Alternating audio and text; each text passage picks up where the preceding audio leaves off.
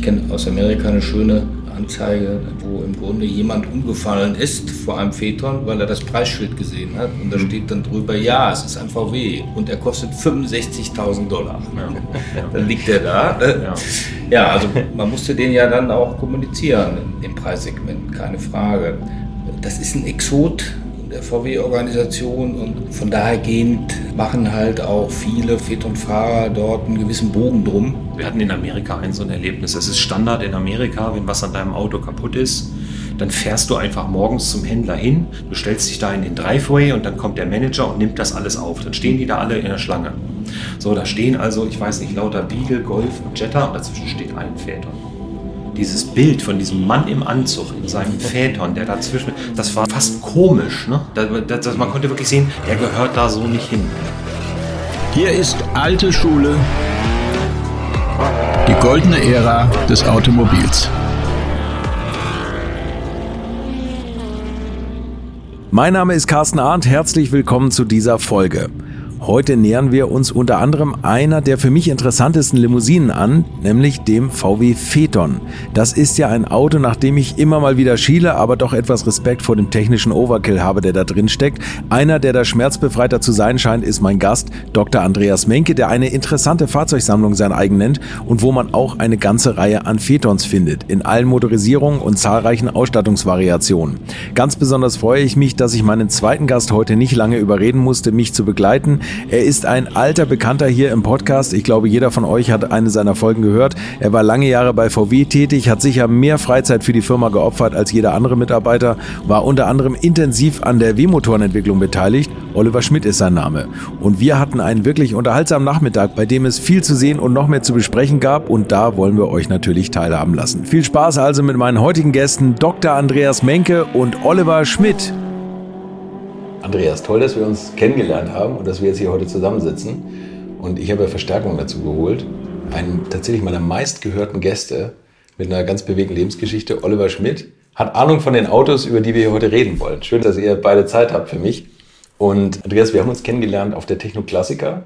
Und da hat sich irgendwie rauskristallisiert, dass du einfach ein riesen Phaeton-Fan bist und dass wir das gemein haben. Und ich habe immer nach Phaetons gesucht, mich aber nicht so richtig rangetraut. Wie ist denn deine Liebe zu VW entstanden? Ja, wie ist das dazu gekommen? Ich komme aus einem kleinen Ort und dort gab es eine Reparaturwerkstatt und die hat ein Bekannter von mir mit jungen Jahren übernommen, hat seinen Meister gemacht in Flensburg und hat 1978 diese Reparaturwerkstatt von seinem Vater übernommen. Und äh, der hatte mit dem lokalen VW-Händler, ich sag mal, einen Deal, so dass der im Grunde auch VWs besorgt hat, so hat man das früher genannt. Mhm. Und ich hatte ursprünglich geliebäugelt mit einem 127er Fiat, 70 HP mit 70 PS. Aber da war mein Vater nicht ganz so überzeugt von, von dem Fahrzeug, als ich den Führerschein hatte, sondern ich bekam dann 1981 tatsächlich einen Polo-Typ 86 äh, mit 55 PS, ein LS ja, das Auto habe ich mir dann zurückgekauft vor einigen Jahren in der gleichen Farbe. Nur heute hat er 86 PS, die hätte ich mir damals auch gewünscht, weil da hatte ich nur 50. ich war in, in Pinneberg zur Grundausbildung bei der Luftwaffe in der Eggerstedt-Kaserne und dann musste es halt die 1000 Kilometer fast am Wochenende mit dem Polo und 1100 Kubik und 50 PS abgerissen werden. Aber es ging auch. Ging auch, ja. ging auch. Also ich bin mit meinem Vetter sogar nach Lorette de Mar gefahren mit dem Auto. Mit dem Mar. äh, mit dem äh, äh Polo LS 1983 äh, ging auch. Ja. Das ist jetzt 40 Jahre her. Ja, super, oder? Hat sich ein bisschen verändert und auch dein Autofallen hat sich ein bisschen verändert. Väter und hat ein paar mehr Extras drin. Und ein bisschen besser gedämmt. Aber du hast noch einen Zwischenschritt und zwar den Golf. Den müsst ihr ja, Auto also das, ist das habe ich ja eben gesagt, ein Auto, was ich eigentlich nicht mehr hergeben möchte. Mhm. Man soll niemals nie sagen, aber was ich nicht mehr hergeben möchte, ist tatsächlich ein Golf 2 äh, GTI 8V und zwar noch der mit einem Auspuffrohr und mit äh, nicht der Doppel der Doppelleuchte, sondern mit der Einfachleuchte vorne, weil das gehörte damals eigentlich in unsere Clique irgendwie da unbedingt rein. Das war so eine Golf GTI Clique natürlich auch angetriggert von eben unserem Bekannten, der dort diese Reparaturwerkstatt hatte hm. und äh, der halt VW die die Fahne hochhielt und so äh, fuhr unsere Gruppe im Wesentlichen VWs. Und du bist da äh, tatsächlich VW, glaube ich, auch länger treu geblieben und angefixt, wenn man jetzt mal durch die Halle geht, wo deine Autos stehen. Es gibt ein großes Stichwort, das hast du gerade schon gesagt, Pirch. Ja, den Ferdinand Pirch fand ich immer, heute sagt man ja, cooler Typ. Die ganze Geschichte über 917, aber natürlich auch sein kaufmännisches Wirken. Man muss ja immer sich vergegenwärtigen. VW hat, glaube ich, 1990 zwei Milliarden Verlust gemacht, knapp oder so. Und es wird, äh, glaube ich, auch nicht viel besser. Und in der Pipeline war nicht so viel, kann man der Presse entnehmen. Da war nicht so viel drin. Man hatte natürlich den Weg nach China gesucht und sich dort etabliert, was sicherlich ein guter Schachzug war. Aber dann kam Piech nach, nach Wolfsburg und das hat man damals schon mitverfolgt. Und das war ja schon ein Parforce-Ritt, den er da gemacht hat. Also äh, das fand ich schon überzeugend. Da kommen so Lopez-Dinge, Ja, da, kommen, da kommen so Dinge dazwischen wie blaue Innenbeleuchtung. Warum? Weil die britischen Flieger auch blaue Innenbeleuchtung hatten und die haben äh, äh, schlussendlich den Krieg gewonnen. Äh, also In der Werbung wurden uns aber nur Delfine gezeigt, weil blaues Licht beruhigt. ja, ja, War das der Grund mit den Fliegern? Das habe ich zum ersten Mal. Das ist mal genannt worden. Das kannte ich auch nicht so. Also ich kenne nur die Werbung, wo dann halt ja da die Leute vor diesem Aquarium stehen, das ist ganz blau beleuchtet und dann fragt jemand, warum ist denn hier blaues Licht? Das beruhigt und dann schwimmen da zwei Delfine glücklich durchs Aquarium. Da, daher daher kenne ich die blaue Wie- Lichter. wie Immer gefangene Delfine, immer glücklich. Das Ja, kann man das- sich merken. ja, Genau. Blau, genau, wenn ich. Genau. Nein, ja, und, und über, über den Herrn Pirch ging es natürlich dann in Richtung VW, klar. Ja. Ja, du, du hast da schon recht, ne? als er nach Wolfsburg gekommen ist, das war schon eine Kulturrevolution fast in Wolfsburg. Er hat ja wirklich mit allem gebrochen, was vorher da war. Man kann das ja auch in anderen Podcasts von dir hören, ähm, wo die Leute, wo berichtet wird von Managern, die in den 90er Jahren da waren und das miterlebt haben, wie viele wirklich von ihm gefeuert wurden. Und er hat sich eine komplett neue Mannschaft aufgebaut. Und er hat dann aber auch Dinge getan, die halt wirklich für Wolfsburg und für, für VW entscheidend waren, wie Einführung Vier-Tage-Woche. Ne, Das war, man muss überlegen, er hat mit Herrn Harz, damit er niemanden entlassen muss, Situation war wirklich ganz schlecht, damit er niemanden entlassen muss, hat er damals die Vier-Tage-Woche eingeführt. Glaubt ihr, dass, dass ähm, Pirch eigentlich das nur machen konnte, weil er Teil der Familie war und Großaktionär? Also ich glaube, das, ist, das, das sind manchmal so Entscheidungen, die man als angestellter Manager manchmal, glaube ich, nur schwer treffen kann, oder? Jetzt muss ich mal nachfragen, war denn Piech damals Großaktionär in Wolfsburg? Noch nicht. Großaktionär? Doch, doch immer schon für die, Familie, die ja. Familien Porsche. Porsche die, man, gut, da muss man natürlich jetzt länger in die, in die Geschichte gucken. Jetzt, eigentlich wollten wir über Phaeton reden, aber jetzt gehen- gucken wir kurz in die Geschichte. ähm, Volkswagen und Porsche sind ja schon sehr lange verbandelt. Jeder kennt die Geschichte, VW Käfer entwickelt Porsche. Und dann gibt es ja die, diese Dinge, die Porsche geholfen haben. Von jedem verkauften Käfer haben sie ja, glaube ich, fünf Mark gekriegt für, äh, für ihre Entwicklungsdienstleistungen. Volkswagen hatte ganz lange keine eigene Entwicklungsabteilung. Bis in die 50er, frühen 60er wurde fast alles, was bei Volkswagen neu gemacht werden sollte, von Porsche entwickelt. Jeder kennt diesen E EA266, dieses Ding mit dem liegenden Motor unter der Rückbank. Ähm, das ist bei Porsche entwickelt. Daher gab es ja schon immer eine sehr, sehr enge Verwebung zwischen den Häusern. Und ich denke mal, das hat da hauptsächlich die Rolle mitgespielt, ne? dass Pirch durch seinen ganzen Werdegang bei Porsche ständig Berührungspunkte zu Volkswagen hatte und die Firma kannte und dann auch später bei Audi. Ne, Audi, V- VW hat ja Audi irgendwann übernommen und dadurch hatte er viele, viele Berührungspunkte. Ich denke, das hat ihm fast noch mehr geholfen als die familiäre Sache. Dass er wirklich das in- und auswendig kannte. Er stand auf der anderen Seite bei Porsche und er stand auf der anderen Seite bei Audi und man, man weiß ja, dass früher da keine großen Freundschaften zwischen den Häusern waren. stimmt. das war ja wirklich immer ein Kampf der Leute gegeneinander. Dieses Not invented here. Und ich denke, das, das hat ihm geholfen, diese wirklich, diese genaue Kenntnis. Ja, das, äh, er wusste wahrscheinlich auch, welche Knöpfe er drücken Ja, musste. genau, also die ganzen politischen Verhältnisse kannte er also Genau, innerbetrieblich. das- das ich glaube, das das, ist bei VW wichtiger als bei, bei anderen Konzernen. Ja, Also und das ist halt auch was, was ihn dann auszeichnet gegenüber einem Manager, der von außen reinkommt. Man sieht es ja an den Leuten, die danach gekommen sind. Man, man sieht es ja, dass äh, einige seiner Nachfolger sind ja wirklich von extern, von einer anderen Firma gekommen. Und jetzt kann man es beurteilen, wie man will, die, welche Zeit erfolgreicher war. Ich denke, er hat das relativ gut hingekriegt. Würde ich auch sagen. das stimmt. Das ist Also, also also, eine- eine, eine- große, große Rettung. Hat natürlich auch Fehlentscheidungen, Lopez vielleicht. Klar, also das war, natürlich. das ist auch nicht die größte Entscheidung, den zu holen. Aber auf der anderen Seite hat er natürlich die Kostenstruktur im Griff gehabt. Und nichtsdestotrotz hat ähm, Pirch auch immer Entscheidungen gefällt, wo man gesagt hat, okay, das ist jetzt aber krass. Zum Beispiel Bugatti oder diese ganzen High-End-Autos. Und, und, und das finde ich eben so toll, die Gegensätze bei ihm. Der hat auf der einen Seite Autos gebaut, wo ihm natürlich jeder Journalist, die ja immer alles besser wissen, fast vorrechnen konnte, dass er damit niemals Geld verdienen wird. Und er zum Beispiel auch diesen Phaeton entwickelt hat und gesagt hat, dass das strahlt aber so sehr auf die ganze Marke ab, dass wir dann auch den Golf und den Polo ein bisschen teurer verkaufen können.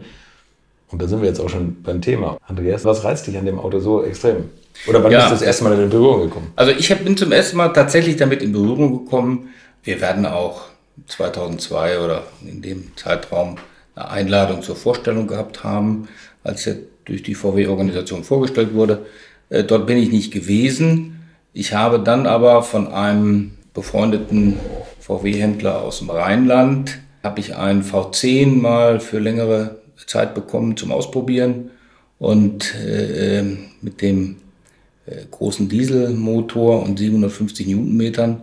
Äh, Das war dann schon tatsächlich äh, Training für die Nackenmuskulatur in dem Bereich zwischen äh, 1900 und 2900 Umdrehungen und äh, das hat mich schon stark beeindruckt, um das mal so rum zu sagen. Ich weiß, wir hatten ähm, französische Geschäftspartner zu Besuch und, und äh, wir sind dann irgendwie abends zum Hotel oder zum Restaurant gefahren und dann habe ich die mitgenommen und dann haben wir äh, ja, uns alle dran erfreut, dass dieser äh, Pumpedüse-Bums, will ich das jetzt mal nennen, äh, aus zehn Töpfen, äh, dann über uns äh, hereinbrach und wir auf der Welle surfen konnten. Ja. Also das war meine erste Fahrt mit, mit einem Phaeton. Tatsächlich äh, bin ich dann aber über den relativen Nichterfolg des Phaetons äh, zu ihm gekommen als Leasingnehmer. Ah, okay. Privat, es gab das 1% Leasing und äh, ein Auto, was wir heute auch noch fahren, ähm, ein 3 Liter Diesel, GP3, Baujahr 2011, äh, Neuwagenpreis um die 109.000, 110.000 Euro, gab es dann für, ein, für eine Leasingrate von 570 Euro im Monat. Das Auto hatte einen Wert noch von 57.000 Euro und hatte äh, um die 30.000 Kilometer gelaufen. Äh, kommen wir gleich vielleicht noch zu, Werksdurchlauf äh, Zwickau oder Mosel, weiß ich nicht genau. Also stand wie, äh, ja, nahezu wie neu da. Und das Auto sind wir hier lange, auch meine Frau, viele Kilometer gefahren und haben uns an dieser äh, großen Limousine erfreut. Äh, unsere Kinder auch lange Schläge damit gemacht. Äh, ziemlich ermüdungsfrei. Beryl Metallic mit Snow Beige Innen, also wirklich helles Leder, was aber auch im Familieneinsatz sich bewährt hat. Äh, Keine großen Beschädigungen oder Verfärbungen. Und ähm, ja, das, das hat mich schon befriedigt, das Fahrzeug, auf jeden Fall. Das Leistungsgewicht ist verbesserungs War noch Platz im Motorraum. ver verbesserungsfähig, äh, aber insgesamt ist das eine sehr schöne Reise. Ich denke, das ist auch die beliebteste Kombination. Ne? Am Ende vom Phaeton ist er ja fast wirklich nur noch mit dem V6 TDI verkauft worden. Ja, ist vielleicht ganz interessant. Es gibt noch 11.800 zugelassene laut KBA in Deutschland Insgesamt Phaeton? insgesamt. Ja. Davon sind 80 Prozent 3 Liter Diesel. Ja. Äh, dann bleiben irgendwie 2300, 2400 übrig. Und davon sind nochmal von dem V8 1300, glaube ich.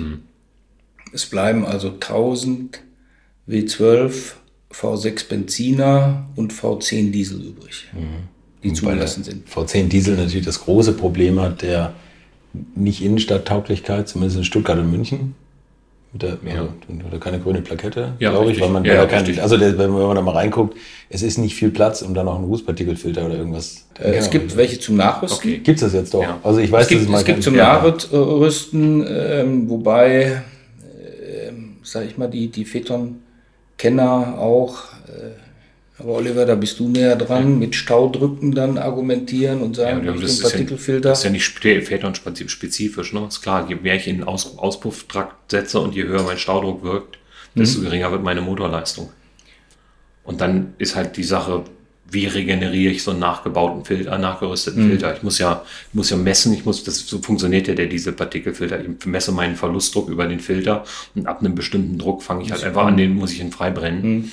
Und das ist halt die Frage, wie zuverlässig funktioniert das. Ja. Ne, Und dann, wie Carsten schon sagte, das ist ja, da ist aber trotzdem nicht viel Platz unter dem Auto. Da hängen ja die zwei Turbolader und das wird sicherlich nicht einfach sein, das da einzubauen. Im Touareg gibt's ja auch den V10 Diesel, dort hat er ja Okay, Dieselpartikelfilter äh, gehabt äh, und ist ja auch länger gelaufen dort. Ja, das war jetzt der Weg zum Phaeton, also über V10. Aber mit, mit einer großen Pause dann dazwischen. Da war dann tatsächlich eine große Pause zwischen. Da gab's dann eine Fraktion von Limousinen RS4 Audi, äh, handgerissen. Klar waren die alle ab Werk, gab's nur so. Und da war der Phaeton immer in den Hintergrund etwas getrieben. Hast dann da mal zwischendurch mal auf Sport geguckt. Aber nichtsdestotrotz, irgendwann hatte ich der Phaeton wieder eingeholt. Du hast den aber immer behalten, oder? oder Ja, ja, klar. Also der, der wurde dann ja über einen gewissen Zeitraum durch das Leasingverfahren äh, geschleust. Es waren, glaube ich, 25.000 Kilometer im Jahr. Und wenn man weniger fuhr, bekam man auch nicht zurück. Jetzt gibt es ja zumindest einen kleinen Obolus, weil VW wollte das Auto einfach auf der Straße haben. Man sollte damit fahren. Gleichwohl hat der Händler uns den angeboten und den haben wir dann auch übernommen. Ja, für mich, das ist ganz lustig. Ich habe das eben gerade verfolgt, wer die Geschichte erzählt hat. Für mich ist die Geschichte halt andersrum. Wenn du dir den Phaeton anguckst, der Phaeton ist ja ein Auto, was über Laufzeit immer besser, immer zuverlässiger geworden ist. ne? Wenn ich mir die Autos angucke, ähm, das, wir waren ja eben in der Halle, wir haben die Autos ja gesehen, wir haben ja selber vor Autos gestanden, die 250.000 Kilometer Laufleistung haben, wo man sich, das glaubt man gar nicht, dass die das haben. Und für mich war diese Entwicklung halt genau umgekehrt. Wir waren halt, wir haben angefangen zu entwickeln und die Autos, die wir hatten, das waren Aggregateträger.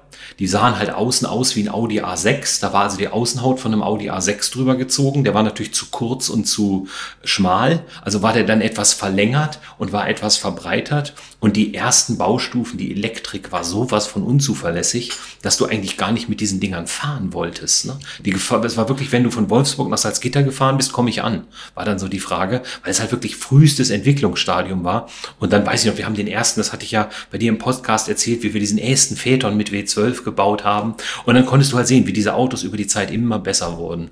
Dann war es halt so, ich ich war befreundet mit einer, äh, mit jemandem, der in Dresden im Verkauf der Phaeton war direkt. Die habe ich halt ab und zu besucht. Und dann konntest du halt, dann bin ich halt auch immer in die gläserne Manufaktur gegangen und du konntest halt immer sehen, wie diese Autos immer besser wurden. Ich glaube, einen ganz großen Qualitätssprung hat es gegeben in der Zeit, als die Bentleys mitgebaut wurden, weil da dann auch Bentley-Qualitätssicherer vor Ort waren. Das, das war auffällig, äh, dass da dann auf einmal eine andere Qualitätskontrolle da war. Das war? Aber das wann war das? war das 2006? Ich glaube, die Flying Spurs sind so 2006. Also die haben, die haben nur die Limousine gebaut, nur die Flying Spurs. Ich meine, das war so um 2006, als, Sechs, ja. als Crew nicht genug liefern konnte. Und dann liefen halt auch äh, englische Qualitätsinspektoren da drum. Und so, also ich, das will ich jetzt nicht Nee, nee, bestätigen, okay, also, okay. aber für mich war das so gefühlt, ne, dass in der Zeit der Väter noch mal einen Sprung gemacht hat. Weil wenn man sich heute so ein V6 TDI anguckt, wirklich der letzten Baujahre, das sind ja schon wirklich gute Autos. Das da ist ja, da ist ja nicht mehr viel dran. Auch diese ganzen Elektrik-Sachen, ja, klar haben die irgendwelche Probleme, aber welche Oberklasse-Limousine hat das nicht, ne? Ja. Wenn ich, wenn ich jetzt sage Mercedes ABC-Fahrwerk oder sowas, oder wie das heißt. Ja, da, ähm, da, gehen auch die, die ne? Lichter dann wieder mal an. Genau, da- das ist also, ich denke, dass das jetzt nicht spezifisch für dieses Auto ist, dass mal irgendwas kaputt geht. Mhm. Ich denke, da hat das Auto einen schlechten Ruf. Wo- Wobei ich natürlich die Qualität, also jetzt vom Innenraum, Leder, Holz, Das- Verarbeitung, natürlich von Anfang an bombastisch, oder? Also ich Ja, finde, das die- war, die- die Langzeitqualität. Die Langzeitqualität, also du hast einen in deiner Sammlung, was hat er runter? 260.000. 256.000. Na gut, So 256.000 und man, also der Sitz und du sagst, das ist alles das, das, der erste Lederbezug und so, da ist nichts abgeschrammt, das Lenkrad sieht aus wie neu. Ja, wir haben ja eben das Ratespiel gespielt, können Ja, wir ja genau. verraten. Wir haben, so, wir haben ihn auf 90.000 Euro geraten, äh, 90.000 Kilometer 90.000 geraten. Kilometer geraten, ja. Ja, Das, das ist wirklich beeindruckend. Das, Faszinierend. Und das war dann früher sogar. ja, ja, war noch ein sehr früh. Das ist ein 2000 Modelljahr 2006. Äh, das letzte Modelljahr vom V10, ja. glaube ich, ja. Das war mhm. Aber der V10 ist gar nicht deine Lieblingsmotorisierung, obwohl du damit das erste bombastische Erlebnis hattest. Du bist eher. Also ich, ich muss sagen, der ist natürlich äh, von der Leistungsentfaltung äh, wenig harmonisch, wie wir eben schon festgestellt haben, mit dem äh, Pompedüse Peak. Ähm, die Motorisierung, die mir am äh, geschmeidigsten daherkommt, ist natürlich ein W12. Mhm. Souveränes Fahren, keine Frage. Ähm, ich habe schon mal ketzerisch gesagt, man sagt ja, die Elektroautos sind zu leise. Äh, dann sind das die Menschen, die noch nicht das Vergnügen hatten, mit so einem Zwölfzylinder zu fahren, weil der ist auch ziemlich leise. Äh, man muss man immer hören, ob der noch läuft. Ja. ja aber die, man hört das Gebläse dann. Mhm. Von daher, da einige hat. Und äh, warum der, der W12? Ja, äh, VR6 hat mich natürlich, oder VR-Motoren haben mich natürlich auch immer äh, angesprochen. Hm, Gab es ja auch schon bei Lancia in den 40er und 50er Jahren. Äh, keine Ahnung, wie das dann den Weg nach Wolfsburg äh, genommen ist, hat, kann ich nicht genau sagen. Das ist ganz lustig, die wussten da nichts von. Der, äh, der einer der Chefentwickler des VR6 hat mir das mal erzählt. Die okay. haben also diesen VR6 entwickelt. Der erste VR6 waren zwei Liter, ich glaube mit nur acht Grad Bankwinkel. Mhm. Ähm, den haben sie entwickelt und dann wollten sie es zum Patent anmelden dann haben sie halt festgestellt, dass das schon etwas länger gibt. Okay. Also, die haben also wirklich frei, die haben frei entwickelt, haben nicht, haben nicht groß geguckt, die haben wirklich nur geguckt, wie kriege ich mehr Hubraum in diesen, das war glaube ich noch Golf 1 oder 2 oder sowas, hm. äh, Motorraum und haben dann halt angefangen, diese, diese zwei V-Motoren so ein bisschen auseinander zu klappen oder einen kleinen V-Motor ein bisschen auseinander hm. zu klappen. Und dann, sie wussten wirklich am Anfang gar nichts von dem Lancia-Motor, die Leute, die da entwickelt haben. Hm und sind dann halt irgendwann drauf gekommen, dass die ergibt, haben sich dann natürlich auch da angeguckt, wie mhm. sind da Detaillösungen und sowas. Aber ähm, der, der Lancia-Motor war nicht die Inspiration für den mhm. Volkswagen-Motor.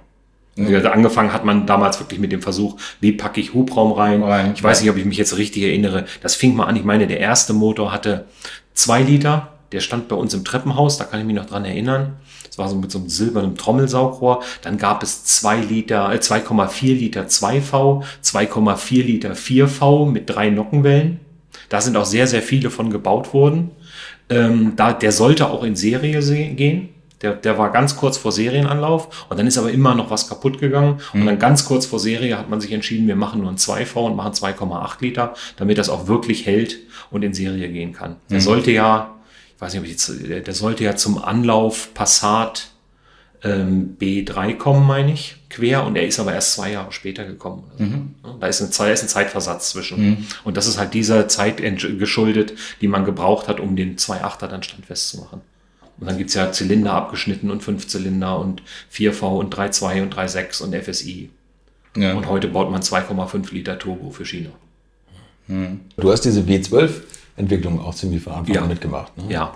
Was waren also die Maßgaben oder wie, wie ist man dazu? Ja, also, also das, es, ist, ähm, es, es hat ja so angefangen, es gab wie bei Pirch häufig zwei konkurrierende Teams. Ja. Es gab ein Team in der Forschung und es gab ein Team äh, damals bei VW Motorsport. Die eine Truppe hat den Zwölfzylinder entwickelt und damit angefangen und hat ähm, auch diese Fahrzeuge gebaut wie den W12 Roadster, das W12 Nado Coupé und auch die Nado Welt Weltrekordfahrzeuge. Das ist alles basierend auf dem W12 von denen gebaut. Mhm. Der W12 wurde damals entwickelt mit Magnesiumkurbelgehäuse. Das war halt auch eine Maßgabe von Herrn Pirch, dass gesagt wurde, der soll ein Magnesiumkurbelgehäuse haben. Wir haben ja auch die ersten Baujahre des W12, haben ja auch Magnesium-Zylinderkopfhauben die sind später erst auf, aus Kostengründen auf Aluminium umgestellt worden, aber die hat man mit Magnesium angefangen. Und da haben wir, also wir haben halt dann in unserem Team hauptsächlich W8 entwickelt und haben dann diese Entwicklung mit dem Fokus Serienumsetzung gemacht. Mhm. Wohingegen die Forschung eher im Bereich war, ähm, was kann man noch damit erreichen und dann ja wirklich diese Weltrekorde in Nado eingefahren haben mit, mhm. mit dem Wagen. Und irgendwann war es dann halt so weit, dass man gesagt hat, nee, wir brauchen jetzt ja auch mal einen Zwölfzylinder für die Serie und dann festgestellt haben, dass diese Motoren gar nichts miteinander zu tun haben. Und da wir halt mit den Planern in Salzgitter und Wolfsburg schon zusammengearbeitet hatten und unser Achtzylinder halt auf Serienfertigung konzipiert war, hat man dann gesagt, okay, dann nehmen wir jetzt den Achtzylinder und machen einfach vier, in Anführungsstrichen, machen einfach vier Zylinder mehr dran. Und dann wird das der, der Motor, der da in Serie geht. Mhm. Also so, so ist damals die Entwicklung von dem Ding gelaufen. Ja, da gab es ja auch noch den Zehnzylinder, ne? der ist ja jetzt irgendwie aufgetaucht in, in einem BMW. E, ich bin, bin nicht so BMW-fest, E39 oder so. Sind wir durch die Presse? Der Zehn- Zehnzylinder gab es, den hat äh, Gregor Giesmal gemacht. Das ist auf Basis EA 111. Also den kenne ich. Ja, den hat ja dann wohl Herr Piech in einem 5er BMW gefahren. Das ist möglich, ja. Also da, da sind einige von gebaut worden. Ich kenne den Motor in einem roten Golf von Gregor. Der ist sehr viel mit dem Auto gefahren. Und ähm, es sind mehrere gebaut worden. Wir hatten damals sehr, sehr viele BMWs, lustigerweise. Wir hatten 7er BMWs, ich glaube E32 ist das. Da gab es einen mit einem 16-Zylinder. Da gab es einen mit einem V12 TDI-Pumpedüse. Und es gab noch irgendwas, ich weiß nicht, es gab noch ein drittes Auto. Es gab noch einen, äh, wo, wo auch irgend so ein, w, ein W18 aus dem Bugatti war auch noch drin.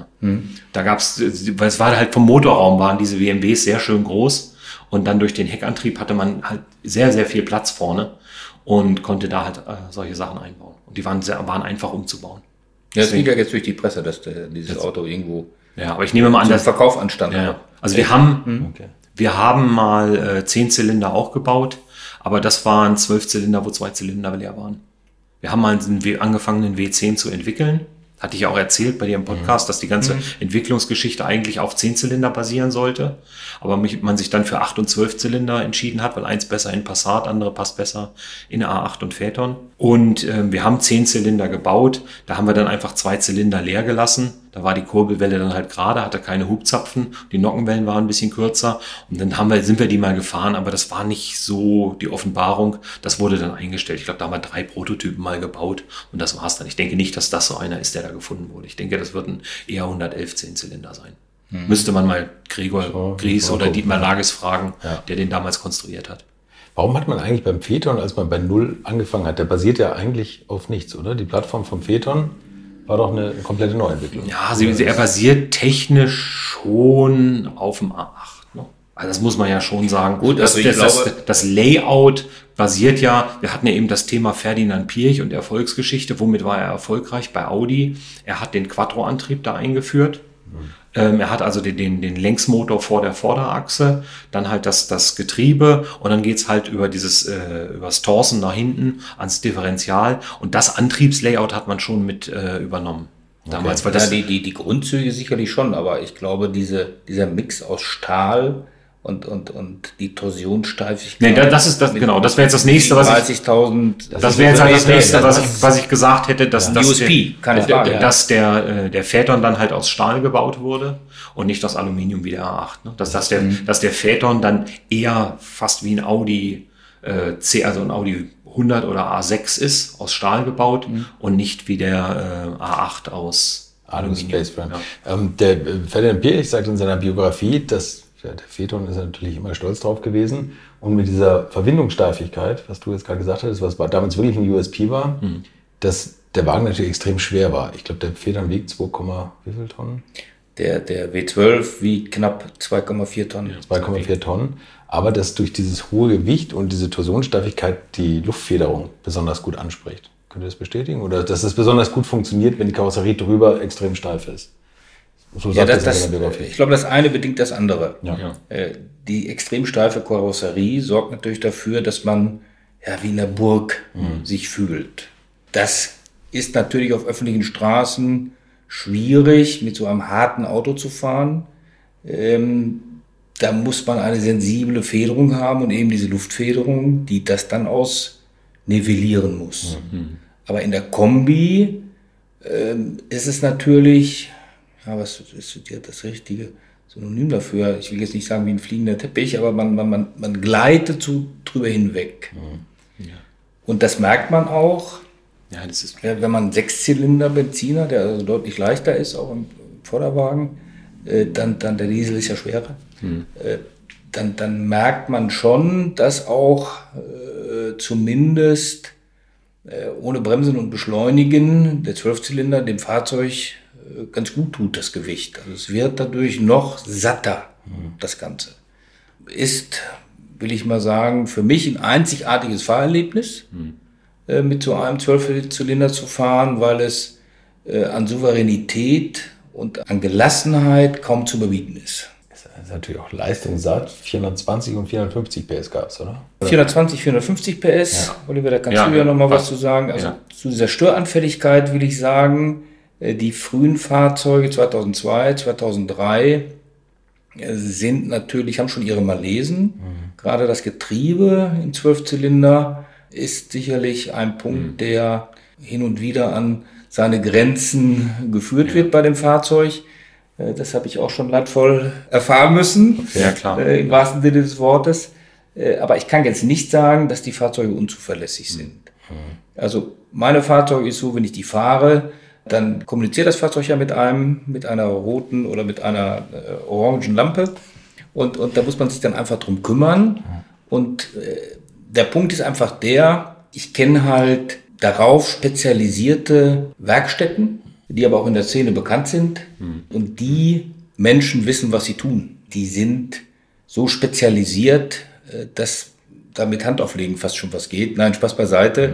Gerade was die Thematik Steuergeräte und, und die Dinge angeht, sind die ziemlich weit vorne, wenn, wenn man sich da auch in der Werkstatt umschaut.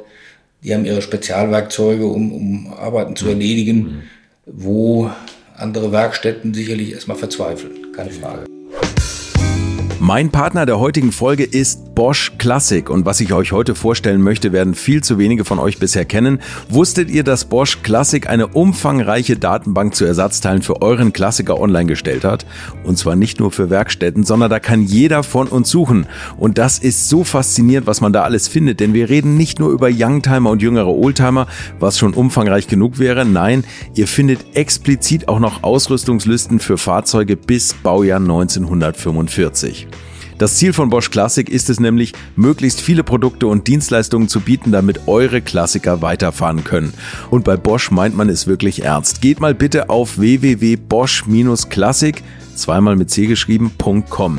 Da gebt ihr euer Fahrzeug ein, dann könnt ihr das nochmal eingrenzen, dann rattert es kurz und ihr bekommt seitenweise Teile angezeigt. Und wie gesagt, findet ihr auch noch die gescannten Schreibmaschinenseiten mit Ausrüstungslisten einiger Vorkriegsfahrzeuge.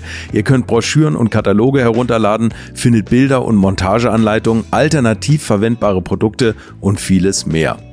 Kurz, es ist das Paradies für Schrauber und euer Klassiker kann sich schon mal auf die bevorstehende Winterpause freuen. Wie gesagt, alles, was ich eben gesagt habe, findet ihr unter www.bosch-classic.com. Den Link findet ihr auch nochmal in den Shownotes und hier geht's jetzt weiter mit meinem heutigen Gast.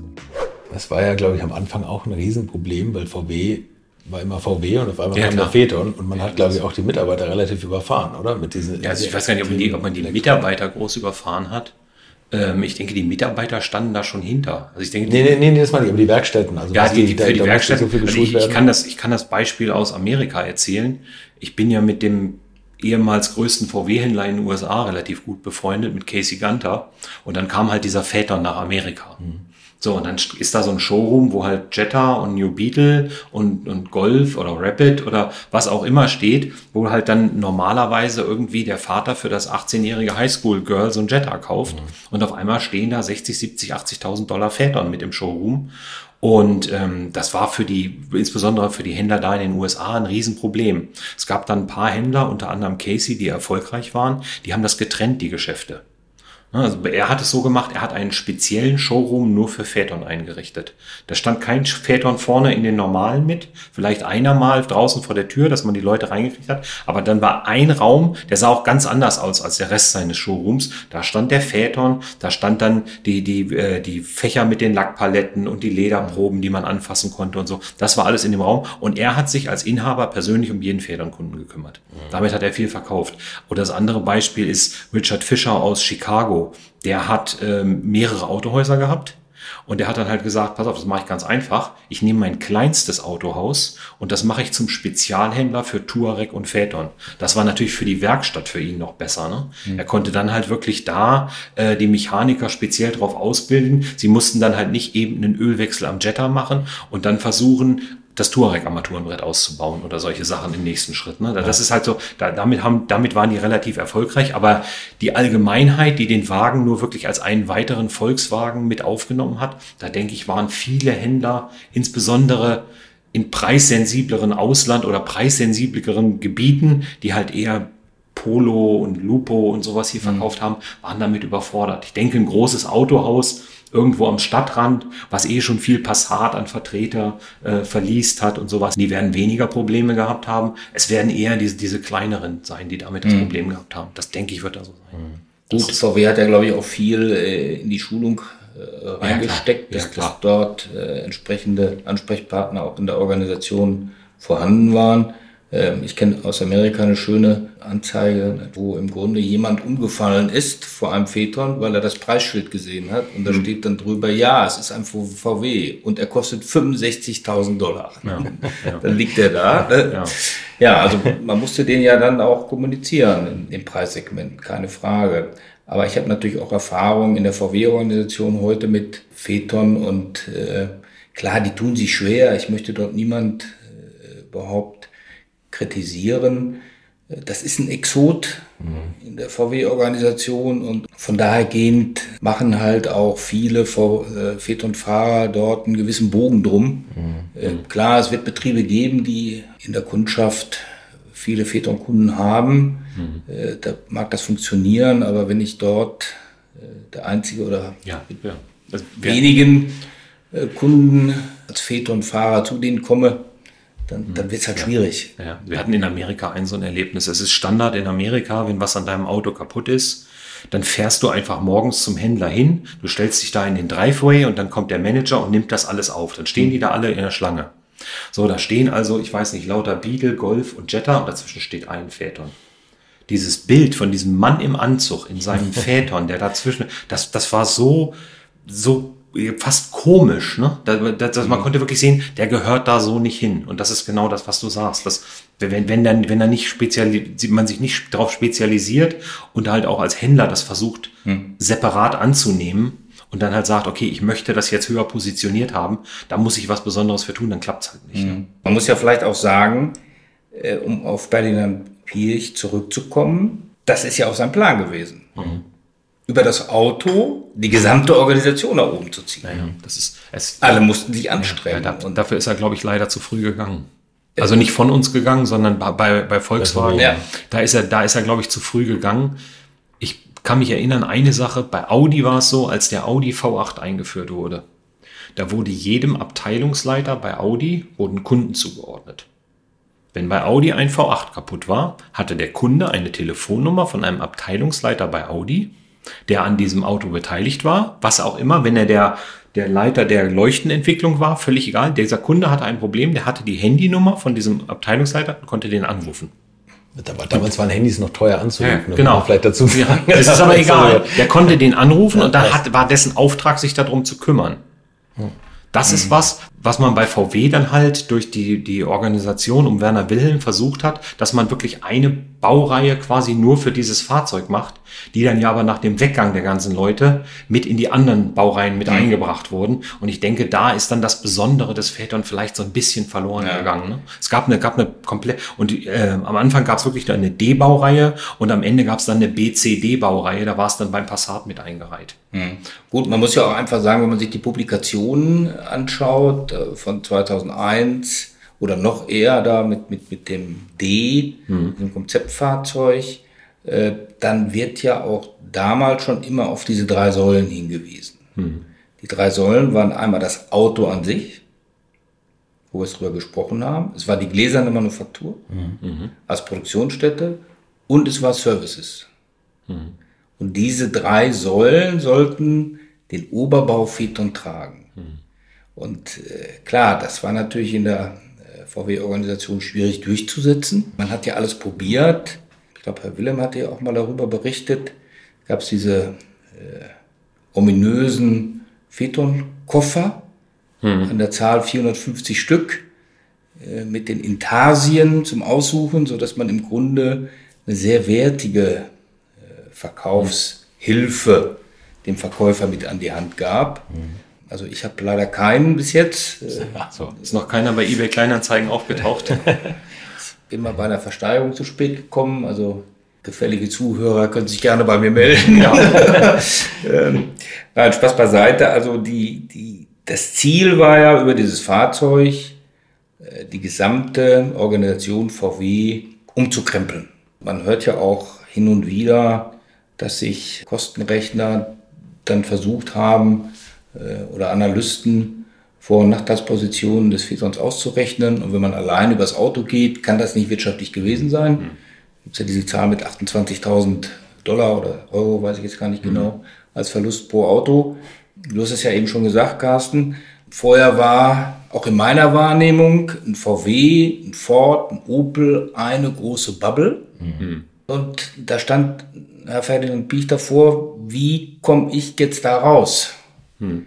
Wie kriege ich die Haut so weit nach außen gebeult, dass ich erstmal wahrgenommen werde und wie kriege ich dann tatsächlich so viel Wumms da rein, dass die Blase platzt und ich mich da raus begeben kann.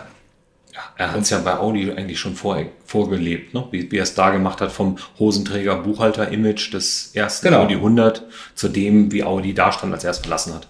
Und, und äh, Carsten, wir haben uns ja auf der Rennsport getroffen. Ja. Ähm, da hat man es ja auch gesehen, 917 nach wie vor, ja. das Thema.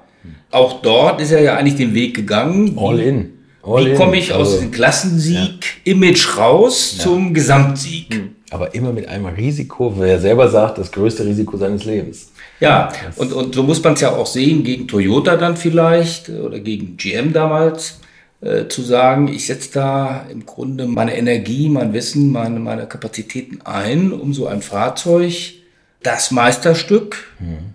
da. Äh, auch Herr Winterkorn äh, nennt das ja so, mhm. äh, unser Meisterstück, darüber einen Konzern grundlegend zu verändern. Das ist jetzt aber was Interessantes als Beispiel genannt, nämlich Toyota. Und Toyota hat ja eine andere Strategie gefahren. Die haben eine eigene Submarke gegründet in Form von Lexus, um die höher positionierten. Produkte, LS400, da kam Ende der 90er, äh, Ende der 80er, ähm, auf den Markt zu drücken. Glaubt ihr oder wurde das, Oliver, bei euch intern mal diskutiert, dass man sagt, wir machen vielleicht nicht VW, also, sondern noch eine Submarke oder kaufen ich, einfach eine Ich, ich habe hab solche Dinge, ob es wahr ist, kann ich nicht sagen. Ich habe solche Dinge gehört bei VW. Mhm. Angeblich ist es damals daran gescheitert, dass der Amerikaner den Namen Horch nicht aussprechen kann. Ne, dass man, man hatte mhm. bei VW ja noch, noch Markenrechte an anderen Marken, zu der, über die Audi, über die Auto Union, äh, waren ja damals vier Marken. Wanderer wäre jetzt, glaube ich, nicht so gut angekommen. Und dann hatte man hatte wohl angeblich über Horch nachgedacht, mhm. aber hat es dann aufgegeben, weil das halt im Ausland nicht auszusprechen ist. Wie Mercedes mit Maybach. Ja, also ja, man, man, man, man hat, also ich kann es halt nicht bestätigen. Ich habe mhm. ich hab diese Gerüchte da gehört, dass das halt, warum, warum ist das jetzt so und äh, warum ist, wird das ein Volkswagen und sowas? Und dann hat man halt gesagt, ah, ah, klar, zur Höherpositionierung der Marke. Und man hat dann auch damals überlegt, ob man eine separate Marke gründet. Eine neue Marke gründen ist sehr, sehr teuer. Mhm. Ne? Eine neue Marke irgendwo einführen ähm, ist sehr, sehr teuer. Für, vom ganzen Advertising her, dass du das erstmal bekannt machst. Und ähm, dann hat man halt entschieden, dass es halt singulär genutzt werden soll, um Volkswagen höher zu positionieren. Das färbt ja auch nicht ab. Wenn du, wenn du ein VW in einer anderen Marke machst, färbt es ja nicht unbedingt auf die genau. kleineren VW-Modelle ab, was ja das Ziel also war. Ich, also ich glaube, ja. Herr Piech war insofern ja ein sehr stringenter Mensch. Ja. Und der wird gesagt haben, da müssen wir jetzt durch. Das, das hilft jetzt nicht, wenn mhm. wir aus der Bubble raus wollen. Dann müssen wir den Weg gehen. Zumal es ja mit Audi im Konzern ja schon in Anführungsstrichen eine Marke ja, gab, die auf dem Weg zumindest ins Luxussegment ja, war. Das, das, ist ja einer der, der Hauptfaktoren, warum damals VW in Nordamerika nicht richtig funktioniert hat, weil halt dem Amerik der amerikanische Kunde ist da einfacher strukturiert. Ne? Wir hatten gerade das Beispiel Toyota Lexus, mhm. Honda Acura. Nissan Infinity, also die haben alle ihre Luxusmarken drüber. Das gleiche hat ja GM. Die haben Chevrolet, die haben Cadillac. Ford hat den Ford und hat den, hatte den Mercury, aber hat jetzt noch den Lincoln. Okay. Ne? Und also die haben alle ihre äh, Einstiegsmarken oder Chrysler und Dodge. Die haben alle ihre Einstiegsmarken und dann die bessere Marke. Und das so denkt halt der Amerikaner und dann für den gibt, gab es, bis VW damit angefangen hat, kein Autohaus, wo ich ein Auto hinstelle, was 15.000 Dollar kostet und was 70.000 Dollar kostet. Mhm. Das gab es so dort noch nicht. Ne, das, das war halt das Herausfordernde daran, dass ich in einem Autohaus so eine Bandbreite abdecke. Hier in Deutschland gab es das eher, weil Mercedes hatte hier in Deutschland schon eine A-Klasse. Ne, da gab es eine A-Klasse beim Mercedes und die voll ausgerüstete S-Klasse. Da hatte man das schon so ungefähr. Ähm, klar, kann man sagen, Polo und Lupo ist kleiner als A-Klasse, ja, aber so von der Bandbreite war das schon fast ähnlich. Mhm. Das ist hier in Deutschland kein Problem, aber da ist es halt ein Problem. Oder wenn ich mir jetzt beim, beim äh, BMW angucke, die haben auch früher einen kleinen 315 gehabt und einen 7er BMW. Mhm. Ähm, da da gab es auch eine größere Bandbreite im Laden. Das gab es halt in Amerika so nicht. Das war da das Riesenproblem. Mhm. Okay. Da, dass, dass man da halt, man ist dort entweder eine Volumenmarke oder eine Luxusmarke, aber nicht beides. Okay, jetzt gibt es natürlich auch im, im, im Phaeton-Segment eine riesige Spreizung wenn man sich anschaut, und wir haben ja eben in so einem Schaltwagen gesessen. Ja, das ist ja die ganz rudimentäre Ausstattung auch noch. Ne? Äh, ähm, in so einer Buchhalterausstattung, in Anführungsstrichen. Äh, ganz genau kann ich nicht sagen, aber 56.000 Euro war, glaube ich, der, der, der, hm. der, der Preis für das Fahrzeug und der Viersitzer Zwölfzylinder von 2002, in dem wir eben auch gesessen haben, der kostete schon 104 oder 105.000. Ja, ist es, ist es bei also 50.000 Euro mehr, fast aber, das Doppelte. Doppelte. Aber ist es nicht beim, beim Mercedes genauso, wenn ich jetzt den, was weiß ich, W140 zum Beispiel mhm. als Sechszylinder und dann den W140 Zwölfzylinder mhm. mit alle Kreuze gemacht? Ich denke, dann habe ich doch das gleiche Spektrum, oder? Ja. Ich weiß es nicht. Also ich, ja, ja, doch, oder beim, ja, beim BMW habe ich es ja auch, da hatte ich den 728 und dann auch oben den 12 Zylinder. Ja, oder neben den 124er 500e. Ich will jetzt nicht sagen, wer einen stehen hat, aber der 300e hat ja nochmal, also der 500e hatte das Doppelte gekostet vom 300e. Das ist ja irre. Das ist eine ja, Riesenspaß. 124.000 hm. Mark Liste und der 300e hat 62.000 gekostet. Ja. Ja, aber ich will nur sagen, der ist halt auch ja. nochmal in, in diesem Aber VW auch klar, ja, natürlich. In, in, in diesem, in diesem Phaeton-Universum, vielleicht eine kleine Anekdote am Rande, die Preisliste, die erste, mhm. kennt nur runde Zahlen. Ja, das ist auch, genau, die haben Brutto, runde Bruttozahlen. Die haben runde Bruttozahlen, ja. Mhm. Also das heißt, äh, äh, da wird ja jemand gesagt haben, das muten wir dem, dem Kunden nicht zu, 735,38 Euro irgendwie äh, zu verstehen, sondern dann stand da 700 oder 800. Ja. äh, es, es, gibt ja. kurioserweise, ich glaube, der Sechszylinder, da ist sogar ein 50er ausgewiesen. Also da hat man da nicht äh, mhm. 56.700 oder 800 hingeschrieben, sondern das ist ein 50er. Ja. Äh, ist ja. reingerutscht. Aber, aber sonst zum Beispiel äh, die, der Aufpreis für die bessere Lederausstattung. Poltorona Frau kostet 1000 Euro. Glatt. Brutto. Das heißt, ja, genau, also netto. Kundennutzen. Ja. Ich habe Bruttopreise, die glatt sind. Und dann müssen sich die VW-Mitarbeiter mit den krummen Nettopreisen hm. umschlagen. Hm. Hm. Ja, das stimmt. Wie hast du denn damals, als du den Wagen geleast hattest, die, die Werkstatt erlebt? Also, ich meine, imagemäßig, gut, glaube ich, stehst du dazu. Also die, die gibt es nicht mehr, die ja. gibt es nicht mehr, die Werkstatt. Äh, das war ähm, ein Betrieb von als Burkhard Weller noch äh, VW-Autohäuser hatte. Mhm. Äh, die war recht gut darauf vorbereitet mhm. und ich habe dort keine mit dem 3 Liter äh, Diesel keine Besonderheiten gehabt. An dem Fahrzeug war auch nichts. Ich kann mich daran erinnern, einmal das Problem mit der Standheizung, äh, aber das wurde schnell ausgemerzt und sonst Services gut. Ich war dann mit einem Fahrzeug nochmals bei denen, mit einem W12 und äh, ja, dann gab es da auch ein Getriebeproblem und man hat äh, dann insofern mir die Karten gelegt, indem man gesagt hat, das kostet jetzt, ich sage jetzt einfach mal eine Summe, 8000 Euro, mhm. was schon sehr viel Geld für, für das Fahrzeug ist. Und dann hat man gesagt, nein, äh, aber das, das, das geht nicht. Wir wollen mindestens 2000 Euro Reserve haben weil wir nicht genau wissen, mhm, ja. wie es nach der Reparatur weitergeht. und äh, gut, dann habe ich ja eben den, den Weg zu diesen Spezialisten schon genannt und das ist auch gut so für uns Väter und Fahrer, dass dort sich Menschen dem Fahrzeug so äh, widmen im, im Service, dass man da ziemlich schmerzfrei durchkommt. Ja, ziemlich schmerzfrei ist gut. Also ich bin auch ehrlich, ich habe ja auch schon mal eine Zeit lang immer mal nach Vätons geschaut. Kannten ich wir uns tatsächlich, Da kannten wir uns noch nicht. Und ich habe mir tatsächlich ich auch. Ich weiß auch, wer es dir ausgeredet hat. Du, ja, ich kenne ihn. Der sitzt hier mit am Tisch. Ja. Nee, und, und, ich habe mir tatsächlich einige angeguckt und irgendwann hat mich der Mund verlassen, weil ich habe dann nachher auch nur noch Händler angerufen und also, dass ich mir Autos angucke, das heißt schon was, da habe ich schon wirklich Interesse, aber ich habe dann nachher auch nur noch angerufen und gesagt, was geht denn nicht, welche Lampen sind denn an? Weil die haben dann immer am Telefon gesagt, nee, nee, top, alles super. Oder, oder ich bin auf den Hof gefahren und die haben gesagt, wollen Sie privat kaufen? Wir machen nur Export oder Gewerbe. Was ja auch schon für Sie spricht. Hm. Dann bitte auf den Hof. Nee, nee, alles super. Dreh den Schlüssel, bumm, bumm, gehen die, gehen die Lampen an. Und dann weißt du, dann geht ein Fensterheber nicht. Und dann ist die, ah ja, sind nur diese Kleinigkeiten. Die Kleinigkeiten kosten ein irres Geld. Also dieser Sitzkühler. Aber was war der teuerste, das teuerste Problem, was du hattest? Das Getriebe. Äh, Getriebe, ja, das ist äh, Schieberkasten und, und andere Dinge in dem Fünfganggetriebe. Ansonsten ist es so, das ist natürlich auch äh, eine positive Situation, wenn ein Fahrzeug viele Leuchten brennend hat, denn auf Vielfalt sind die Probleme nicht sehr groß. Die Steuergeräte sind nicht immer sehr günstig verbaut. Man weiß, die Entwässerung, Dachentwässerung, äh, wenn dort die Abflüsse Dann mit zum Fußraum in Steuergeräten, ja. wenn die verschlossen sind und, und wenn ich von einem Fahrzeug gehört habe, was eben die Steuergeräte im Fußraum defekt hatte, äh, dann weiß man schon im Grunde, was es ist. Und, und so Ja. äh, hat man natürlich auch von Fahrzeug zu Fahrzeug einen mehr oder weniger kostenintensiven Erkenntnisgewinn. Und, und von daher bin ich eigentlich gar nicht so vorsichtig Ja, aber das, gewesen. Und, und wir haben uns ja eben ein Fahrzeug mal angeschaut, was in einem, ich will nicht sagen schlechten, aber in einem gut gebrauchten Zustand war.